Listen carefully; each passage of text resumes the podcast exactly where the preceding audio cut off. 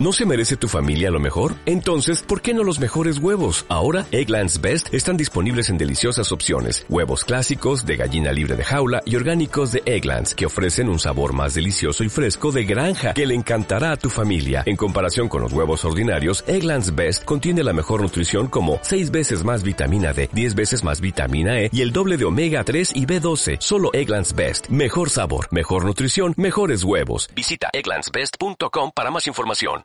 Bienvenidos al podcast de Mentalidad Correcta con Raúl Castañaza. Hola amigos, hola amigas, qué bueno que están con nosotros en una nueva sesión de Mentalidad Correcta. Gracias nuevamente por darle play, por eh, tomarse el tiempo de compartir con nosotros un poquito de cada uno de los temas que seleccionamos en cada una de las sesiones de Mentalidad Correcta para hablar de todas aquellas cosas que a los seres humanos nos interesan. Mi nombre es Raúl Castañaza, te doy la bienvenida y vamos a compartir un tema muy especial hoy y que me parece de suma importancia para que todos podamos aprender acerca de cómo identificar ciertos factores que en determinado momento nos lleven a la depresión. La depresión creo que mm, nuestra experta nos va a dar el concepto claro y creo científico y cómo debemos definir la depresión, pero a veces los seres humanos coloquialmente lo usamos como, ah, estoy deprimido, pero quizás realmente no, no sé identificar si lo que tengo es una depresión o es algo más serio o quizás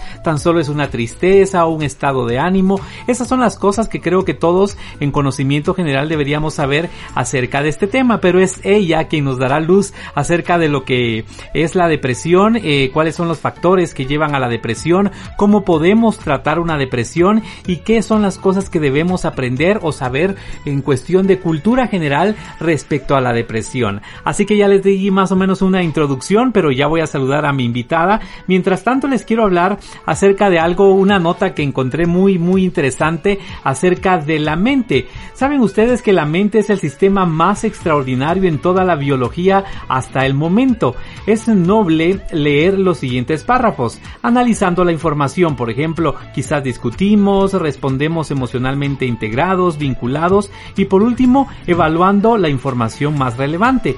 Tú eres el sistema más extraordinario en toda la biología. Tú eres el mayor milagro en la Tierra. Tú posees el mejor logro, el cerebro humano. Tú tienes el poder de mandar. El procesador más complejo en el universo es la mente.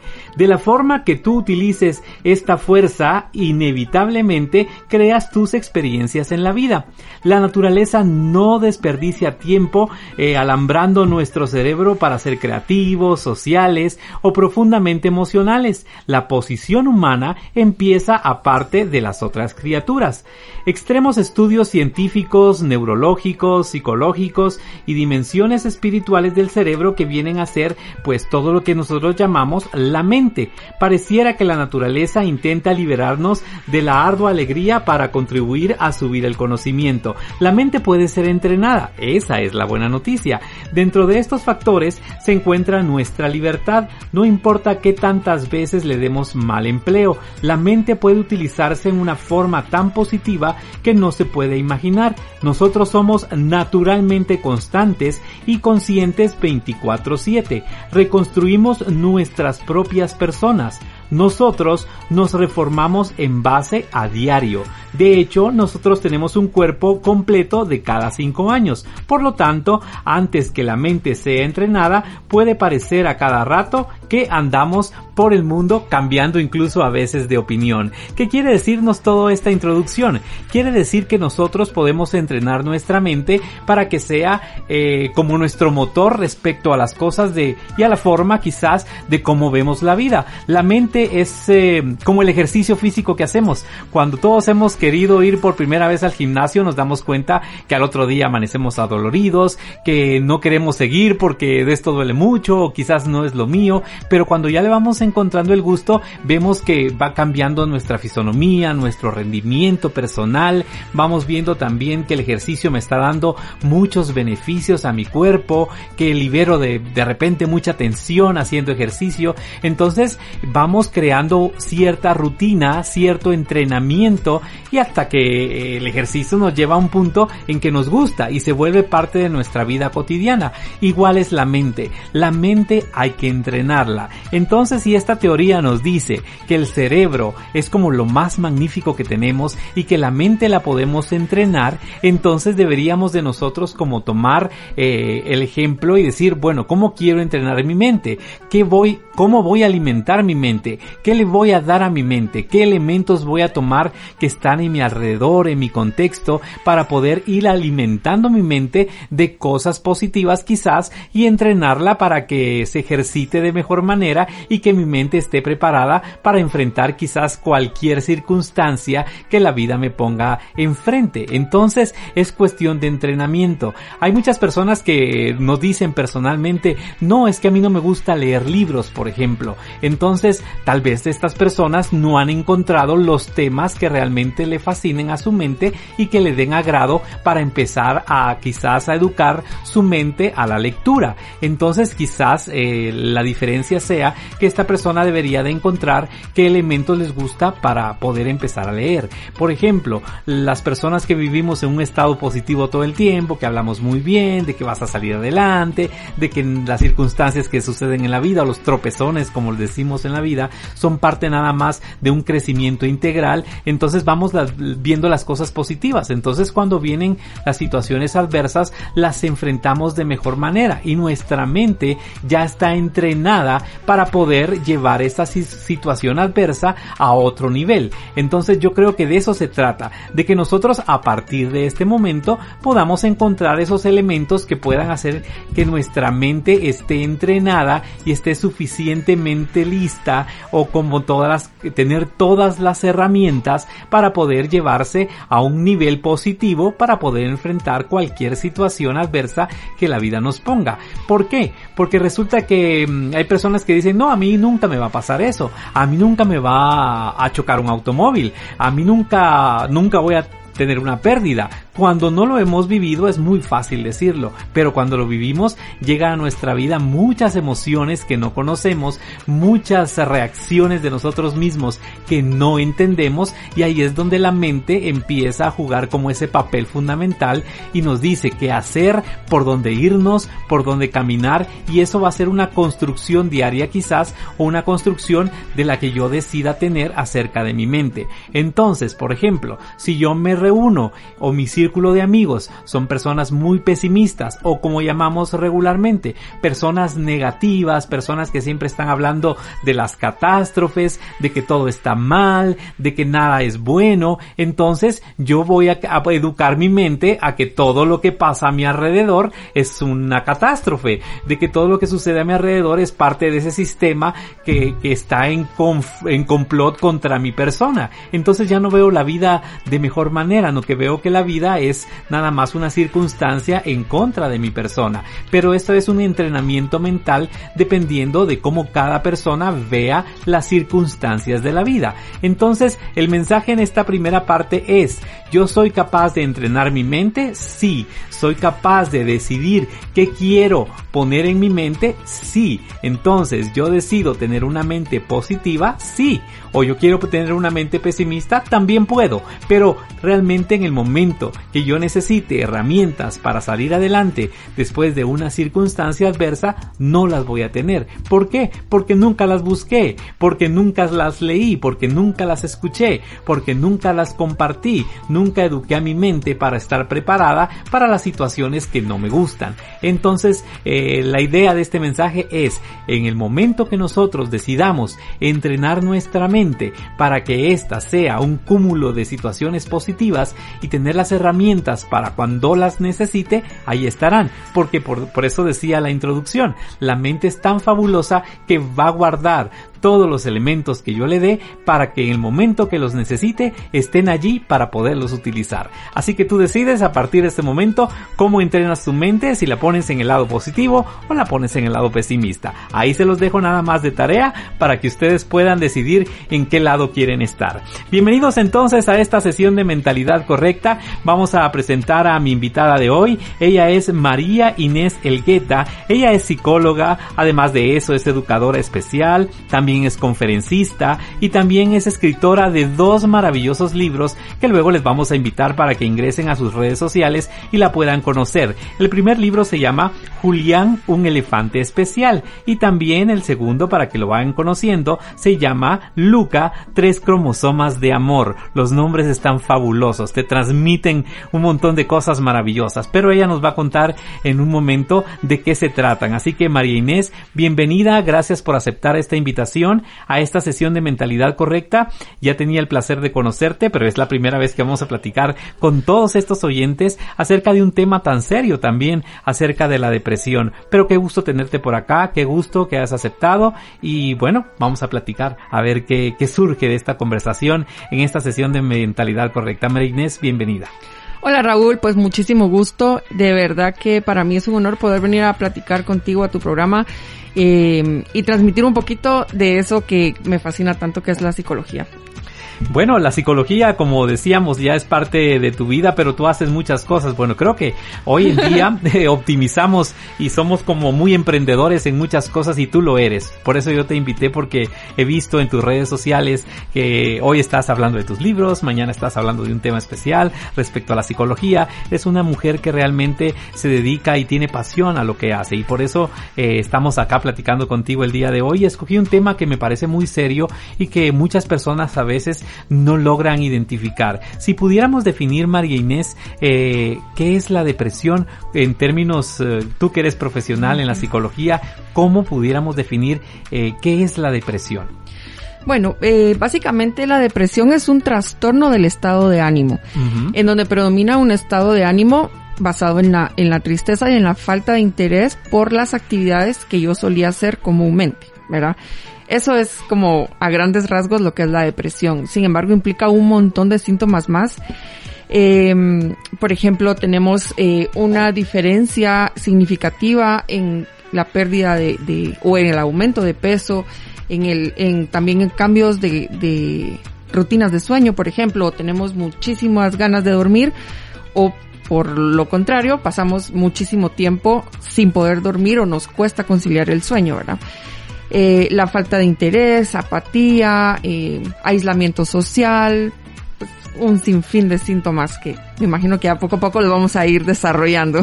Ok, bueno, ya, y con esta parte ya nos dijiste muchas cosas y creo que muchas personas pueden identificarse con esto. Voy a hacer la primera pausa, pero al regresar vamos a empezar a indagar acerca de todas estas circunstancias, de cómo podemos identificar nuestro tema de hoy, esto, de qué se trata, la depresión. Quédate con nosotros, regresamos con más en esta sesión de Mentalidad Correcta como invitada María Inés Elgueta. Ya regreso. Mentalidad Correcta con Raúl Castañeda Continuamos en esta sesión de mentalidad correcta. De nueva cuenta, muchas gracias por estarnos acompañando, por estar eh, poniendo atención, disfrutando de nuestro tema de hoy, aprendiendo muchísimo como lo hago yo con cada uno de mis invitados respecto a cada uno de los temas que vamos seleccionando. Y como digo, pues en nuestro eslogan es parte de ir conociendo un poquito lo que nos hace seres humanos y lo que nos hace ser nosotros mismos. Así que hoy estamos hablando de la depresión. Mi invitada es María Inés Elgueta, es psicóloga, educadora especial, conferencista, escritora y nos está dando un poquito de luz acerca de este tema, acerca de la depresión. Ya ella nos da un concepto en el primer bloque acerca de, mm, no sé si decirle condición, tú nos vas a aclarar, María Inés, de qué se trata, pero eh, yo creo que el primer paso quizás sería poder identificar, eh, ¿será que yo realmente tengo una depresión o me siento triste? Porque hay personas que han manipulado el concepto de hecho todos creo que conocemos a alguien que ya eh, se encierra en conceptos de, ah, es que estoy deprimido, entonces como que está llamando atención y realmente tal vez no tiene ni tristeza. Pero, ¿cómo podríamos ir descubriendo eh, realmente cuál es un estado de depresión y en qué momento yo me siento tan solo triste? Y yo creo que Raúl lo que acabas de decir es muy importante porque de verdad que ya tenemos la maña como de diagnosticar a las personas falsamente. Por ejemplo, cuando alguien se pone muy enojada es que se puso histérica y la histeria no es eso. Y lo mismo pasa con la depresión. O sea, sí, tengo depresión. ¿Por qué? Para tener depresión tiene que pasar, eh, tengo que tener pues ciertos síntomas, tiene que pasar cierta cantidad de tiempo eh, y tiene que tener un, una causa origen. Eh, y muchas veces lo que tenemos es un episodio de tristeza o un episodio depresivo, más no un trastorno, que ya sea como una enfermedad mental, ¿verdad? Entonces, eh, pues básicamente lo que tenemos que saber es ver primero cuánto tiempo tengo sintiéndome mal, ¿verdad? Eh, si ha reducido eh, significativamente mi desempeño en mi vida cotidiana, en mi vida social, eh, si ha cambiado mi apetito, como decía anteriormente, si ha cambiado mi, rutina de sueños, si tengo, por ejemplo, agitación o mi, mi movilidad es más lenta y es torpe, eh, si tengo, por ejemplo, apatía hacia lo demás, todas las actividades que yo normalmente hacía, pierdo el interés. Eh, también hay una disminución en mis destrezas cognitivas. ¿Qué quiere decir eso? Que me va a costar concentrarme, me va a costar poner atención, probablemente mi memoria me va a estar fallando un poco en, cosas nuevas, ¿verdad? Em, pensamientos de que yo no soy bueno, no sirvo para nada, ¿verdad? Pensamientos autodestructivos. Y cuando ya es un trastorno depresivo serio, incluso pueden haber ideas y pensamientos suicidas, ¿verdad? Entonces eh, es muy importante poner atención a todos los síntomas, eh, pero sobre todo a la cantidad de tiempo y el impacto que ha tenido en mi vida para poder diferenciar si, ok, bueno, falleció mi papá, es normal que yo me sienta triste. Es cierto. Entonces va a pasar un tiempo, dos, tres, hasta seis meses y es normal que yo esté triste pero estoy triste, pero puedo salir y continúo mi vida, sin embargo lo recuerdo y siento tristeza. Eso no es depresión, eso es un duelo, digamos, es un, estado triste, ajá. Pero, por ejemplo, falleció mi papá y ya pasaron tres años, yo sigo de luto, eh, voy a trabajar, pero realmente voy y lo hago porque tengo necesidad de, de comer, ¿verdad? De tener, eh, pero no duermo, mi vida social se acabó, tengo problemas con mi pareja, me mantengo irritado todo el día. Ojo, aquí hay que poner atención, porque si vemos los escenarios, el, origen es el mismo, sí, pero el resultado es diferente, ¿verdad? Tenemos ya un episodio que podría ser un episodio de tristeza normal por el duelo y un episodio que podría ser un trastorno depresivo. Marinés, me llama mucho la atención y realmente tú pusiste una palabra que me encantó y que creo que es bien importante manejar en este momento y es el escenario en el que me encuentre. Y hay personas que quizás se vuelven protagonistas en estar en estos estados o quizás dar a entender que se sienten quizás en este estado de presión y quizás nunca han sido ni siquiera tratados por un profesional y nunca, eh, digamos, ese estado ha sido identificado por un profesional. Entonces viven supuestamente o en estado de depresión. Entonces a veces las personas que estamos alrededor de esta persona que es digamos un poquito pesimista en este sentido eh, se mantiene así. Entonces ya nos vamos acostumbrando a, a tal punto en que decimos otra vez viene con sus cosas y otra vez viene con sus historias y otra vez está deprimida, ay, déjenla que duerma y entonces realmente eh, no ayudamos a las personas de esa manera. O sea, nunca la ayudamos a que esta persona realmente salga a, o identifique realmente si lo que está viviendo es de verdad una depresión o tan solo es un estado de manipulación hacia los demás, porque también puede existir. O sea, estoy tratando de poner escenarios, ¿no? sí, no, definitivamente. situaciones, ajá. No, definitivamente el círculo de apoyo de la persona es muy importante. Eh, porque así como podemos ayudar y beneficiar al paciente, el círculo de apoyo puede ser todo lo contrario. Eh, supongamos que es una persona que sí está clínicamente diagnosticada con depresión, eh, pero en casa es que sos un aragán, porque no te levantás, porque no trabajas, que solo llorando te la pasás o solo de mal humor te la pasás. Estos comentarios no van a hacer que él reaccione porque esta no es una condición que la persona escoge. Yo creo que a nadie le gusta estar triste y, llorando en su casa todo el día.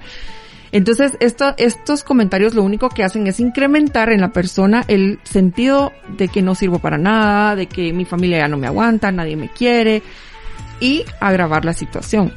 Por el contrario, si es un círculo de apoyo, obviamente no incitar a que esta persona continúe con sus eh, acciones o sus conductas autodestructivas, sino que encontrar la manera, porque ahí sí que cada paciente es diferente, encontrar la manera de hacer que esta persona se active socialmente nuevamente.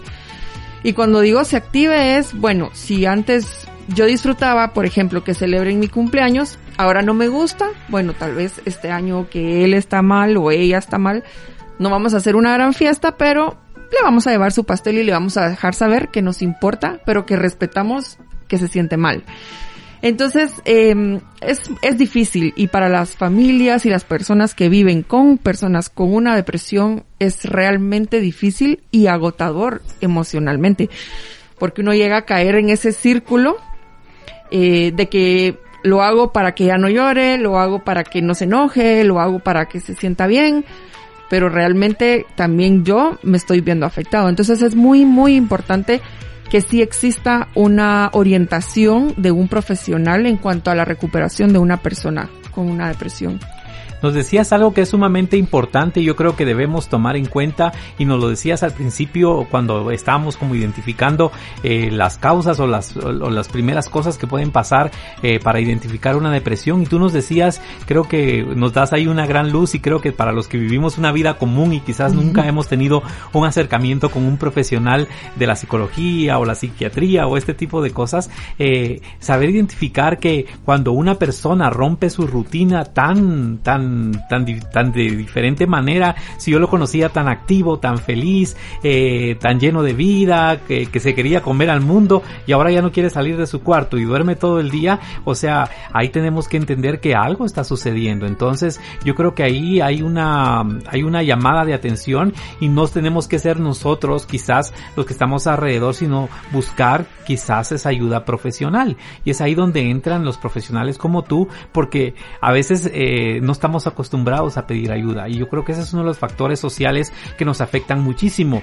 Yo creo que de hecho antes, eh, y lo voy a decir en son de broma, ¿verdad? Cuando yo me recuerdo que empezaban a surgir la psicología como más de moda, decían, ah, es que eso es para los locos. Entonces ya etiquetábamos a las personas como locas y, y ni siquiera ahí estamos definiendo un concepto claro. Entonces yo creo que sí es importante que identifiquemos que cuando hay una persona con estos, estos síntomas o estos rasgos que están cambiando, en su vida cotidiana, debemos pedir ayuda. No somos quizás los que estamos alrededor capaces de llevar esa situación, si no nos vamos a ver arrastrados en la situación. Entonces pedir ayuda es de seres humanos y pedir ayuda es de, es de quizás quitarnos hasta el peso nosotros mismos de tener que subirnos a esa idea y hasta deprimirnos nosotros también porque la persona que amamos se siente mal. Sí, definitivamente. Y hay que tomar en cuenta este, muchas, muchas cosas realmente. Lo primero es saber que la, que la persona no escogió sentirse así. Y hay que identificar cuál es el motivo, si es por un, un episodio que pasó en su vida, una ruptura, la pérdida de algún trabajo importante o algún proyecto personal, eh, la muerte de algún familiar, pues pueden ser muchas las causas que nos, que nos puedan ocasionar un, un, un episodio de tristeza, ¿verdad? Eh, si es a nivel eh, químico de mi cuerpo, ¿verdad? Si los neurotransmisores, que son como los líquidos que hacen que, que todo funcione en nuestro cerebro, eh, están equilibrados. O sea, eso es algo que yo no puedo decidir. Eso es algo que está en mi cuerpo y que necesito un profesional que me acompañe.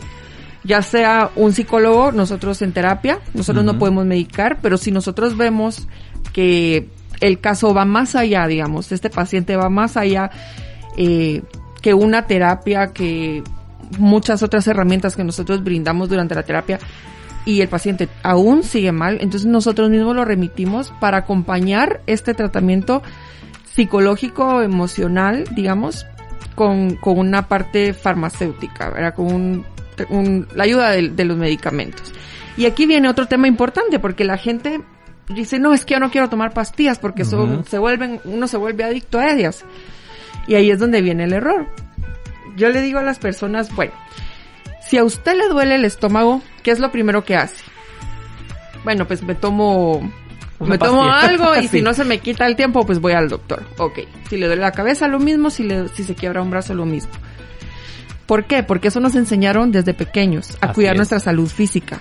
Y la parte de la salud mental, tal vez porque no está tan de moda antes o no estaba desarrollada, digamos, a duras penas empezaba a descubrirse y a, trabajarse en ella. Y vamos mucho tiempo atrás eh, en cuanto a la, a la salud física. Pero si a mí me hubieran enseñado desde pequeño que cuidar mi salud emocional es tan o más importante que cuidar mi salud física, creo que el mundo sería muy diferente porque los psicólogos no somos para los locos como se cree, ¿verdad? Ni los psicólogos estamos locos como dicen. Eh, nosotros simplemente brindamos herramientas para que las personas puedan tener un, un sentimiento de bienestar en su vida. Nosotros no somos magos, no les decimos qué hacer, o sea, no es que como dicen, es que ¿por qué voy a ir a pagar yo para que me escuchen mis problemas? Si tengo a mis amigos o está me voy a una fiesta y con una botella se me acaba y gran error, o sea, es un gran error. Entonces realmente creo que eh, es muy importante crear esa cultura de la educación y la en cuanto a la salud mental. Eh, porque si mi mente, tú lo decías al principio, la mente es tan poderosa que hay que educarla, hay que entrenarla. Y si yo la entreno para pensar eh, que las cosas me van a salir bien y todo lo demás, pues sí. No quiere decir que la vida sea color, rosa, y que no. me vaya a pasar nada, pero entonces voy a crear herramientas como la resiliencia, por ejemplo, que me van a ayudar a sobreponerme de todos estos eventos mm, que no van a ser los ideales para mí y que si yo no estoy eh, emocionalmente saludable, puedo caer en este tipo de trastornos, ¿verdad? Marinés, eh, te voy a dejar una pregunta en el aire, tengo que hacer una pausa, pero todos los seres humanos podemos tener depresión en algún momento. Te lo dejo nada más en, el aire. Vamos a hacer una pequeña pausa. Vamos a tomar un poquito de aire y regresamos con esta sesión de mentalidad correcta para seguir, a seguir conversando con todos ustedes acerca de la depresión. Ya regresamos. Mentalidad correcta con Raúl Castañaza. Seguimos con más de esta sesión de mentalidad correcta. Gracias por estarnos acompañando. Hoy estamos hablando acerca de depresión. Me acompaña en esta sesión mi invitada María Inés Elgueta, eh, quien nos está dando una luz muy especial y muy profesional acerca de este tema. Le hacía la pregunta previo a nuestra pequeña pausa acerca de todas las personas, María Inés, podemos sufrir de depresión. Pregunto porque yo he visto que hay personas que el tema les, les entra por una oreja y les sale por otra y tal vez nunca, o sea, yo hay personas que de veras nunca las he visto ni siquiera con episodios de tristeza porque tienen, tienen, no sé si su personalidad o algo. Y hay personas que sí viven en ese estado y que a veces me hacen dudar si realmente es así. Por ejemplo, yo, Raúl Castañaza, creo que nunca he sentido ese estado de depresión, aunque creo que tengo herramientas que me ayudan como a salir, a, ver las cosas de diferente manera. Y entonces cuando vienen las, las situaciones malas o las pérdidas, entonces yo sé, me pongo triste, lloro, hago todas esas cosas, pero como que me, como que salgo más rápido. Pero no sé, todos somos diferentes. Y es ahí eh, la importancia de poder hablar de estos temas y aclarar a la gente de que quizás eh, todos en algún momento podemos llegar a sentir depresión. ¿Qué opinas tú? No, definitivamente. Creo que la de la depresión no es como que vayan a decir, bueno, eh, personas A, B y C van a tener y C, D y N. No. Que está en su ADN, digamos. O... Creo que todos tenemos cierta posibilidad de poder de desarrollar una depresión en cualquier momento. Sin embargo, va a depender de muchísimos factores. Eh, empezar el factor genético, o sea, sí existe una predisposición genética que nos va a hacer más vulnerables a eh, el ambiente en el que yo me muevo. Si yo me vivo en un, si yo vivo en un ambiente tranquilo, digamos, en una familia, podríamos decir con una dinámica sana, ¿verdad? Normal de familia, con problemas normales, puede que me ocurra una situación difícil, que me sea difícil de manejarla, pero pues con el apoyo, con el apoyo voy a salir adelante. A diferencia que si yo vivo en una familia, digamos, de padres eh, abusivos, de padres alcohólicos eh, o drogadictos, por ejemplo, se va complicando un poco la situación. Entonces yo creo que va a depender mucho del ambiente, obviamente la predisposición genética y la forma en que cada persona recibe todos esos estímulos del ambiente, porque al final pues se ven o sea, hay familias también que uno mira que son familias con dinámicas saludables, digamos, una, una hermana es, no sé, abanderada del colegio, es sobresaliente en todo lo que hace y por el contrario la hermana, la otra hermana tiene un trastorno depresivo. Entonces podríamos hablar que aquí tal vez hay alguna predisposición genética, ¿verdad? Entonces, creo que nadie está libre, pero tampoco todos somos presos de. Ajá. No todos deberíamos vivirlo, digamos. Exacto.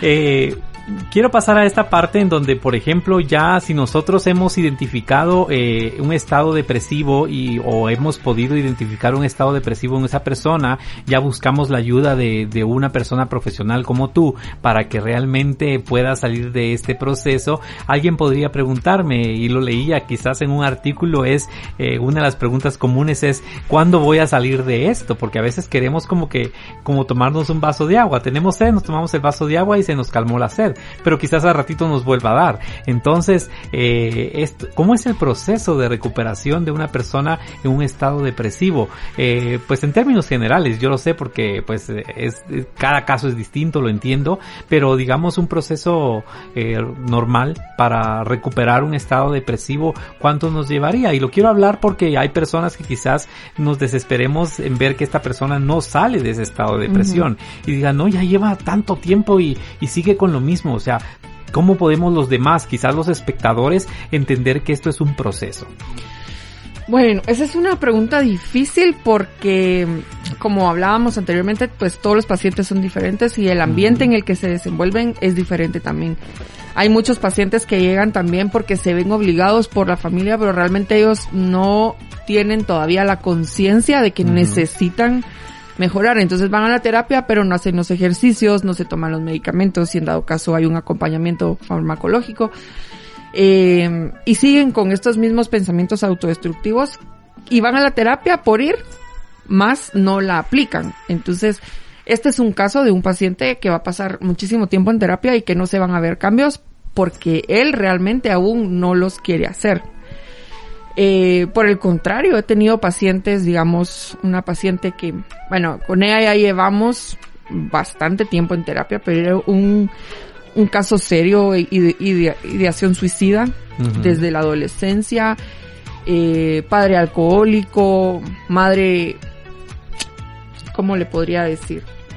No era abusadora emocionalmente, sino solo no era proveedora del afecto que un niño necesitaba. Entonces, es un, es un problema que viene arraigado desde hacía mucho tiempo y que ya ella de grande cayó en una crisis, ya casi que al borde del suicidio, que bueno, decidió tomar acción, ¿verdad? Pero es muy bueno. Es muy bueno, pero digamos pasaron que 40 años ella sufriendo así para que pudiera y bueno, ella salió de esa crisis más o menos en unos,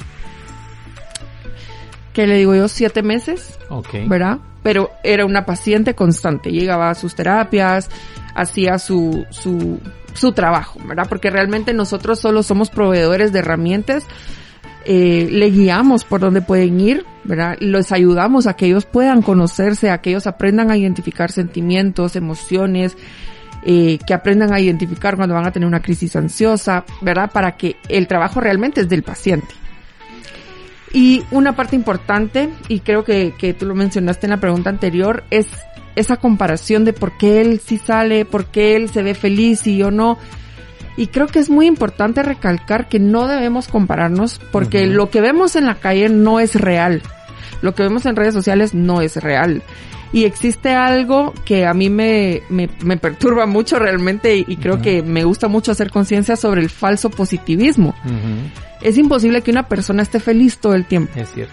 Eso no es real. Una persona que se muestra al mundo extremadamente feliz, que todo el tiempo todo le sale bien porque ella tiene una mentalidad o él tiene una mentalidad muy positiva, es mentira. Atrás de eso hay un gran dolor que lo tapan con esa fachada de, de ese falso positivismo. Entonces, no hay que compararse porque cada quien tiene un proceso diferente, cada quien tuvo una vida diferente que le ocasionó un episodio diferente. Entonces, eh, creo que esa es una parte muy importante a tomar en cuenta la persona, si alguien con depresión nos está escuchando, no se comparen, cada quien tiene su proceso y cada quien va al ritmo que necesita ir. Creo que hay dos, hay una herramienta que es súper importante ahora y a veces eh, estas personas que tal vez o incluso yo, ¿verdad? Si de repente yo me llego a sentir mal y de repente no quiero afectar esa imagen positiva que tengo en las redes sociales y a veces eh, no es necesario hacerlo. Pero por ejemplo a Raúl Castañaza le pasó un día, un día fui a dos entrevistas de trabajo y en las dos me dijeron no gracias y decidí postearlo. Pero como siempre pongo pensamientos positivos todos los días, tuve más reacciones que cualquier otro día, ¿me entiendes? Porque como que cambié mi rutina y la gente y dije, bueno, yo esto no lo hago por los likes, lo hago porque quise expresarlo como de forma natural, ¿verdad? Hoy tuve dos pérdidas, pero la vida continúa. Así lo posteé. Entonces me di cuenta que a veces la gente está muy atenta a ese tipo de cosas y lo que tú dices creo que es importantísimo. A veces creamos una imagen, ¿verdad? Que no es la correcta o es un personaje de nosotros mismos en redes sociales, pero lo más importante es trabajar en lo que realmente soy. Y ahí es donde yo no necesito postear, ay, hoy mi cita con la psicóloga. No, no hay necesidad de eso, sino que realmente hacer la tarea. Yo creo que ese es el mejor mensaje que nos has dejado, Marinés. Me gusta mucho de que la gente entienda de que si yo me siento en un problema hoy, si yo voy a buscar ayuda, es porque realmente yo quiero salir de esto y voy a ser disciplinado en las cosas que me van a ayudar al día de mañana a estar mejor. Quizás hoy sea difícil, como decía, ¿verdad? Hoy es mi primer día de, de gimnasio, mañana no quiero ir porque me duele todo. Igual puede ser cualquier ida al médico, ¿verdad? Un tratamiento dental, un cualquier cosa duele y no estamos acostumbrados a eso. Pero si queremos estar mejor el día de mañana, vamos a tener que acatar en cierto modo como la dirección de los profesionales que están preparados para guiarnos y decirnos qué hacer. Y yo creo que eso es fundamental. Así que si buscamos ayuda y si vamos a dejarnos guiar por una persona profesional, tratemos de hacer caso, ¿verdad? Porque yo creo que ahí está como la magia de eso para que el día de mañana yo pueda decir, yo salí de esto con la ayuda de un profesional. Y creo que ahí está como la magia de esto. Eh, por ejemplo, Marines, eh, hoy hay mucha, y quiero planteártelo porque ya lo acabamos de mencionar hace unos minutos, hay mucha información en las redes sociales, hay muchas cosas que hacer y a veces la gente se puede confundir y decir, ah, voy a ver si estoy en depresión, ta, ta, ta, ta, se meten a San Google y ahí ven y dicen, ah, sí, no tengo los síntomas, no estoy deprimido y se diagnosticaron automáticamente. O de repente dicen, sí, yo tengo 3 de 5. Entonces, ¿qué papel juega la información que vemos hoy en las redes sociales respecto a estos temas que son tan serios? ¿Qué opinión tienes tú de eso? Bueno, aquí creo que es importante tocar dos temas. Uno, digamos, es importante, pero va a depender también mucho de qué tanto yo me quiera engañar a mí mismo, porque yo sé cómo me siento. Si yo me siento terriblemente mal, si yo sé y yo me doy cuenta que mi vida ha cambiado y que no soy la misma de hace uno, dos años, cinco meses, yo tengo la responsabilidad de tomar las riendas de mi vida. Exacto. Y si yo me quiero seguir engañando eh, y pongo, y me hago esos tests, ah, no, no tengo nada, o ya se me va a pasar, mm. o los psicólogos no sirven, o no sé, la idea que tenga es decisión mía, es mi responsabilidad. Eh, esto es tomando en cuenta, digamos, una persona adulta. Ahora bien, ¿qué pasa si es un adolescente y no tiene como esa capacidad de, discernimiento entre si una información es confiable o no? Porque también se da depresión en, los jóvenes, en los niños, en, a cualquier edad. Entonces aquí creo que el rol va a ser también mucho de los papás, que podamos identificar, porque los, los jóvenes van a buscar porque de por sí la, la, adolescencia produce cierta depresión, porque es ese estado en que ni soy niño, ni soy adulto y nadie me quiere, todos me odian. Me quiero liberar y... Sí, y nadie me entiende y entonces sí se provocan episodios depresivos eh, por ese cambio que se está dando a nivel físico en el cuerpo, a nivel que estamos a, pasando de una etapa a otra. Entonces creo que aquí los responsables son los papás de identificar esas pequeñas alarmas que muchas veces no las queremos ver porque no queremos saber que nuestro hijo o que la persona que amamos está sufriendo. Entonces, creo que aquí están como que los dos roles. Cuando yo ya tengo la capacidad de discernimiento de decir, bueno, yo sé que tengo algo, yo me estoy mintiendo a mí mismo o realmente quiero estar bien. ¿Quiero seguir así o quiero estar bien? Esa es creo que la parte fundamental para poder empezar una terapia. Muy bien, vamos a hacer otra otra pausa nuevamente. Vamos a regresar para hablar de tal vez algunos conceptos generales. Yo sé que en una hora es muy difícil poder discernir un tema tan profundo y tan específico, pero también quiero conocer otro lado tan interesante de María Inés, que es el lado de escritora. Ya mencionaba sus dos libros que ha publicado aquí en Ciudad de Guatemala y que muchas gentes han tenido la oportunidad también de ver a través de las redes sociales. Pero quiero que me cuentes un poquito a regresar, María Inés, de estos dos proyectos tan bonitos y que le han dado tanto a nuestra sociedad aquí en Guatemala y para que la gente también que nos esté escuchando en Estados Unidos o en Centroamérica, en otro país, en Europa, no sé, puedan conocer un poquito de estos proyectos tan bonitos que han salido de ti también como emprendedora. Voy a regresar con eso. Quédense con nosotros, estamos en una sesión de mentalidad correcta. Gracias por estar acá, ya regresamos. Mentalidad correcta con Raúl Castañaza. El tiempo se nos ha ido súper rápido platicando hoy acerca de la depresión. Mi invitada María Inés eh, Elgueta, ya te voy a cambiar el apellido, eh, es que es difícil tu apellido, pero ya me voy, a, acostumbrar, lo prometo. Voy a, voy a seguirlo practicando. Muy bien. Ella es psicóloga, educadora especial, también conferencista y escritora.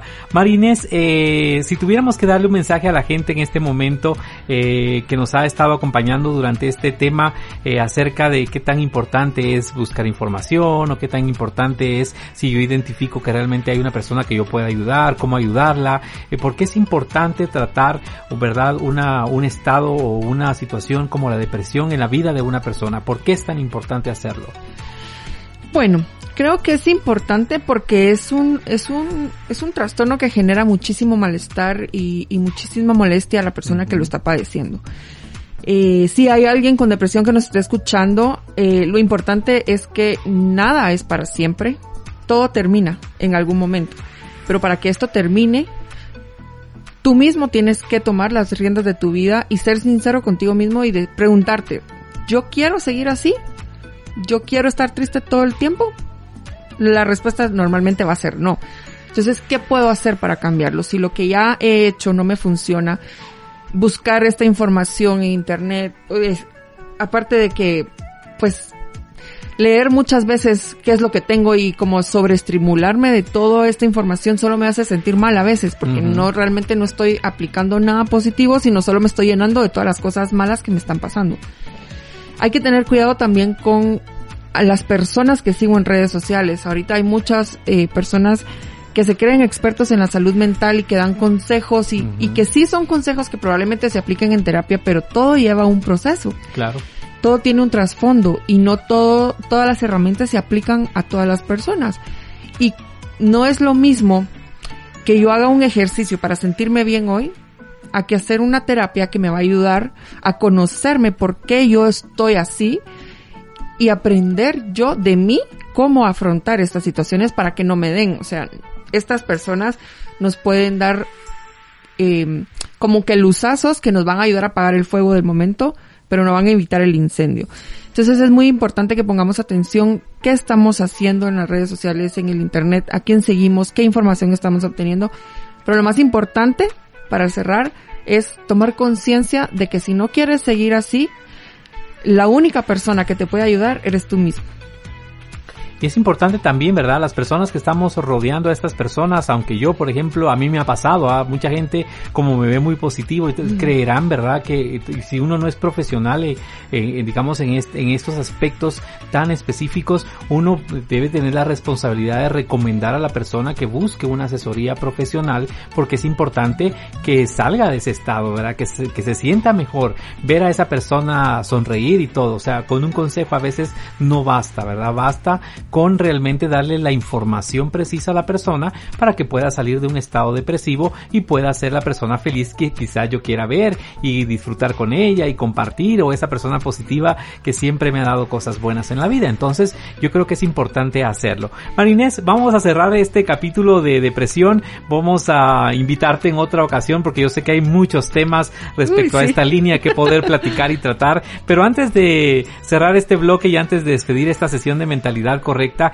quería platicar contigo de dos proyectos que son parte, dos emprendimientos que son parte de tu vida y que constantemente veo yo cómo los publicas con tanto amor y cariño en las redes sociales, que son Julián, un elefante especial, y Luca, tres cromosomas de amor. Son dos libros creados por ti que la gente ha tenido la oportunidad de conocer y quienes no lo han hecho, por favor les invito a que ingresen a las redes sociales de María Inés para que los conozcan y vean realmente qué bonito. ¿Cómo nacen estos dos proyectos? Eh, ¿Por qué estos dos proyectos en tu vida? Eh, ¿Qué necesidad hubo ahí en María Inés para crearlos y, y proyectárselos al mundo tan bonitos? Bueno, uy, es una gran historia. Ah, eh, realmente, bueno, yo empecé escribiendo artículos de psicología para revistas y algunos medios y siempre me ha gustado escribir. Ajá. Eh, eh, pero parte de mi trabajo o del área que me gusta trabajar es el área de la discapacidad. Siento que son una, una población vulnerable que necesitan muchísima ayuda y más acá en Guatemala que hay tanta pobreza y tantas familias que no tienen acceso a terapias. Entonces, eh, surge Mindtop. Mindtop es una fundación donde yo que fundé, perdón, y trabajo con niños con discapacidad que tienen alguna, uh, no tienen posibilidades económicas para pagar sus terapias. Entonces, eh, parte de este acompañamiento de los niños es la inclusión escolar. Ok. Y he visto y me ha tocado como terapista sufrir a la par de ellos ese rechazo de la sociedad. Y, digo, me ha tocado sufrir porque realmente uno tiene la idea de que las personas con discapacidad no sienten, no piensan y ellos sufren. Ellos sufren al no ser aceptados como personas en una sociedad. Entonces, eh, dije, oh, bueno, ¿cuál es, cuál es una de mis habilidades? Escribir y cuál es una bonita forma de llegarle a los niños? La lectura, el cuento. Entonces, eh, se me ocurre hacer, porque es, es, una serie de libros, realmente solo he publicado dos, pero al final es un libro por discapacidad. Ok.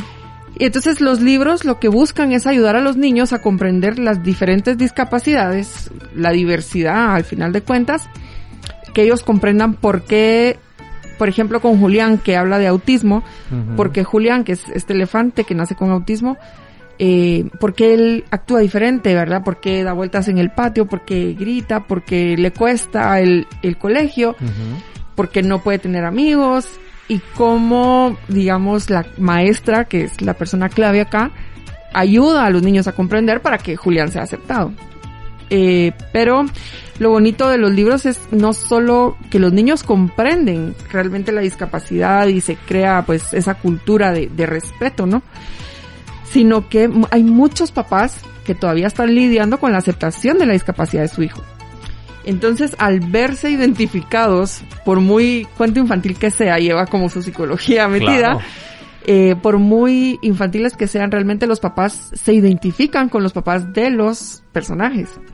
Entonces ayudan también en ese proceso, ayudan en el proceso de comprender a su hijo también y verlo desde otro punto de vista que no sea lo que yo esperaba para mi hijo, la vida que yo quería para mi hijo, porque no es eso, ¿verdad? Su hijo es diferente y pues tiene una condición diferente y su vida va a ser diferente. Entonces, esa es la parte bonita de los libros. Ahora Luca, bueno, Julián es una historia contada. Ajá. Ahora Luca, él cuenta su propia historia y Luca es un leoncito que nace con síndrome de Down. Wow. Entonces, eh, Acá es un poco más difícil porque cómo le va a explicar a los niños los cromosomas, las células, que hay un tercer cromosoma. Entonces, la maestra de ciencias nuevamente explica a los niños, pues, qué son los cromosomas y, y por qué Julián tiene ese, perdón, sí, Luca tiene esa condición. Eh, pero acá también se ve el papel de los papás de la mamá más que todo porque digamos papá pues la mayoría de veces es el que provee para y la mamá es la que cuida entonces eh, es muy importante acá hay una parte en el libro donde dice que Luca él, él ya no quiere a veces que se siente frustrado y que quiere llorar porque ya no quiere ir a sus terapias después del colegio y entonces aquí viene donde se trabaja, digamos, esa parte de la mamá, que ella es la que le dice que no, que él tiene que hacer ese esfuerzo extra para ser mejor cada día y que ella es una gran mamá y todo. Entonces trabajamos la psicología de los niños, trabajamos la aceptación y pues creo que es una bonita herramienta para trabajar en familia que va, no solo va a generar un vínculo emocional bonito, a través de la lectura, va a crear buenos hábitos y vamos a cambiar la mentalidad de los niños para hacer un mundo mejor. Para quienes estén escuchando, te, primero te quiero ¿verdad? felicitar por estos dos proyectos porque la verdad eh, tienen una, una gran ayuda para la inclusión verdad de estos temas. Y segundo, eh, también quiero invitar a quienes nos estén escuchando para que eh, los busquen, verdad, eh, los consigan, inviertan en ellos. Si no conocen de los temas o quieren ayudar a, a alguien, puedan hacerlo a través de estos dos materiales que son Julián y Luca que realmente están eh, ayudando muchísimo y también con eso estamos aportando también. O sea, yo creo que todos debemos en cierto momento ser parte de, de, estos temas, aunque no lo vivamos o que no sean parte de nuestra vida cotidiana, creo que es importante entender, porque cuando entre más inclusivos somos, más entendemos cómo funciona el mundo. Así que, Marinés, de verdad, un placer eh, que nos hayas venido a compartir todo lo que, lo que haces, ¿verdad? Eh, quiero que aceptes otra invitación próximamente ah, para, quiera. para que volvamos a platicar, ¿verdad? De algún tema interesante y quiero que compartas en este momento eh, a través pues, de esta plataforma tus redes sociales, o sea, hay una página especial en donde podemos buscar estos dos proyectos de Julián y Luca para poderlos obtener o cómo podemos eh, también contactarte a ti, o sea, a través de las redes sociales o los medios que tú quieras darnos. Así que tú nos cuentas. Ah, bueno, pues eh, me pueden encontrar en Facebook, estoy como María Inés Elgueta, Diagonal Psicología. Eh, en Instagram estoy como MI Elgueta. Y mi página web es eh, mariaineselgueta.com. Eh, próximamente le quiero contar que yo voy a lanzar mi, pro, mi propio podcast, pero va a ser sobre discapacidad. Felicidades, Ajá. Felicidades. Entonces, pero ahí en mi página web, ahí pueden... Eh, eh, ahí están los datos de los libros, también está el link para que los puedan uh -huh. comprar en Amazon, están traducidos al italiano y mm, próximamente al inglés también. Entonces, por ahí son bienvenidos todos, siempre ando publicando información sobre psicología, sobre discapacidad y pues bienvenidos. Y bueno, en las redes sociales también de Mentalidad Correcta les vamos a compartir todos estos links y, y para que ustedes accesen a estos materiales y vamos a estar muy atentos a lo que hace Marinés también para sus próximos lanzamientos y todo lo que haga porque creo que es una excelente contribución a esta sociedad necesitada tan, tanto de estos temas y tanto de esta realidad que todos podemos vivir o llegar a vivir en algún momento en nuestras vidas. Nuevamente muy agradecido de que nos hayas acompañado. Espero poderte saludar en una próxima oportunidad en sesión de mentalidad correcta. Te deseo lo mejor, muchos éxitos y a todos los que nos están escuchando también busquen a María Inés, sigan con nosotros y los espero como siempre en una nueva sesión de mentalidad correcta y como les digo al final ya por costumbre, por favor todo lo que hagan, háganlo en pro de su felicidad. Soy Raúl Castañaza y les espero en nuestra próxima sesión. Adiós. Te esperamos en el siguiente podcast de mentalidad correcta con Raúl Castañaza.